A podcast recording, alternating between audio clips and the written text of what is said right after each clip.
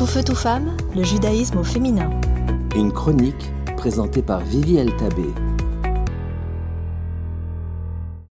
Bonjour, je suis Vivi Altabé, coach de vie, et aujourd'hui je vous parle de la force de nos paroles et de leur capacité d'influencer notre réalité.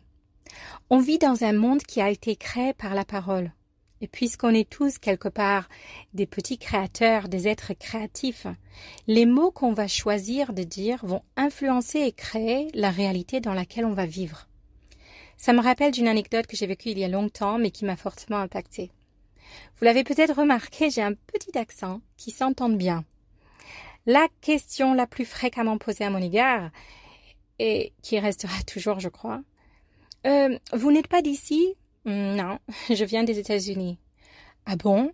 Et ça ne vous manque pas, les États-Unis? Ça ne change pas trop Marseille, de New York? Euh, Maintenant, cette question, comment vous dire? Pendant longtemps, elle m'a agacée. Non, plus que ça. Elle m'a carrément rendue triste. Pourquoi? Parce qu'elle m'a ramené à tout ce qui me manquait. Ma famille, mes amis, la vie joyeusement et follement démesurée, jusqu'au jour où c'était la question de trop j'ai décidé sur un coup de tête d'inventer une réponse. Ça ne vous manque pas à New York? Et là je réponds Non, pas du tout. Marseille est infiniment plus belle. Et là toutes les têtes se retournent et je me suis retrouvée devant des visages curieux, tous voulant savoir ce qu'il y a de si beau à Marseille. Il fallait que je cherche en moi vite l'affection, que je trouve des explications à cette histoire. Et là je m'entends dire vous savez, les gens ici sont tellement chaleureux. J'ai découvert une communauté accueillante, authentique, vivante.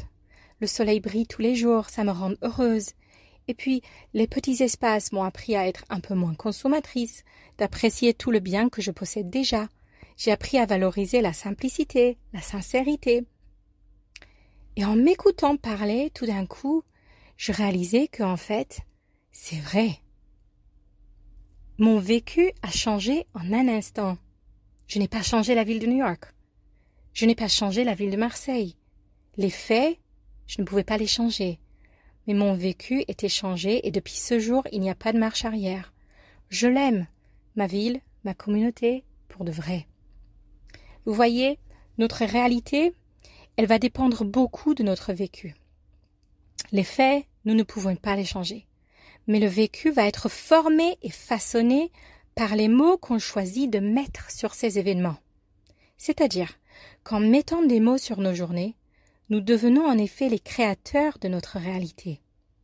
Et c'est ainsi que nos vies étaient imaginées par la Torah.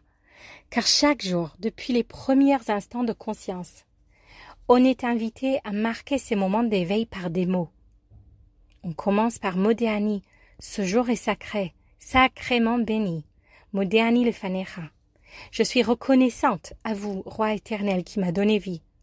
Rabba Munatecha, cette vie qui bat en moi, est formée, forgée et née de votre grande confiance en moi.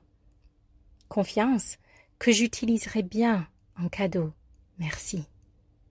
Et puis, tout au long de ma journée, je serai à nouveau invité de ponctuer mes phrases, mes expressions par Baruch Hashem, grâce à Dieu, Bezrat Hashem, à l'aide de Dieu, c'est-à-dire de définir les choses qui m'arrivent comme une bénédiction et non pas des fruits d'hasard et de circonstances. Alors vous, votre réalité aujourd'hui, vous allez la marquer par quel mot? Qu'allez-vous choisir de dire et donc de vivre? À vous de jouer.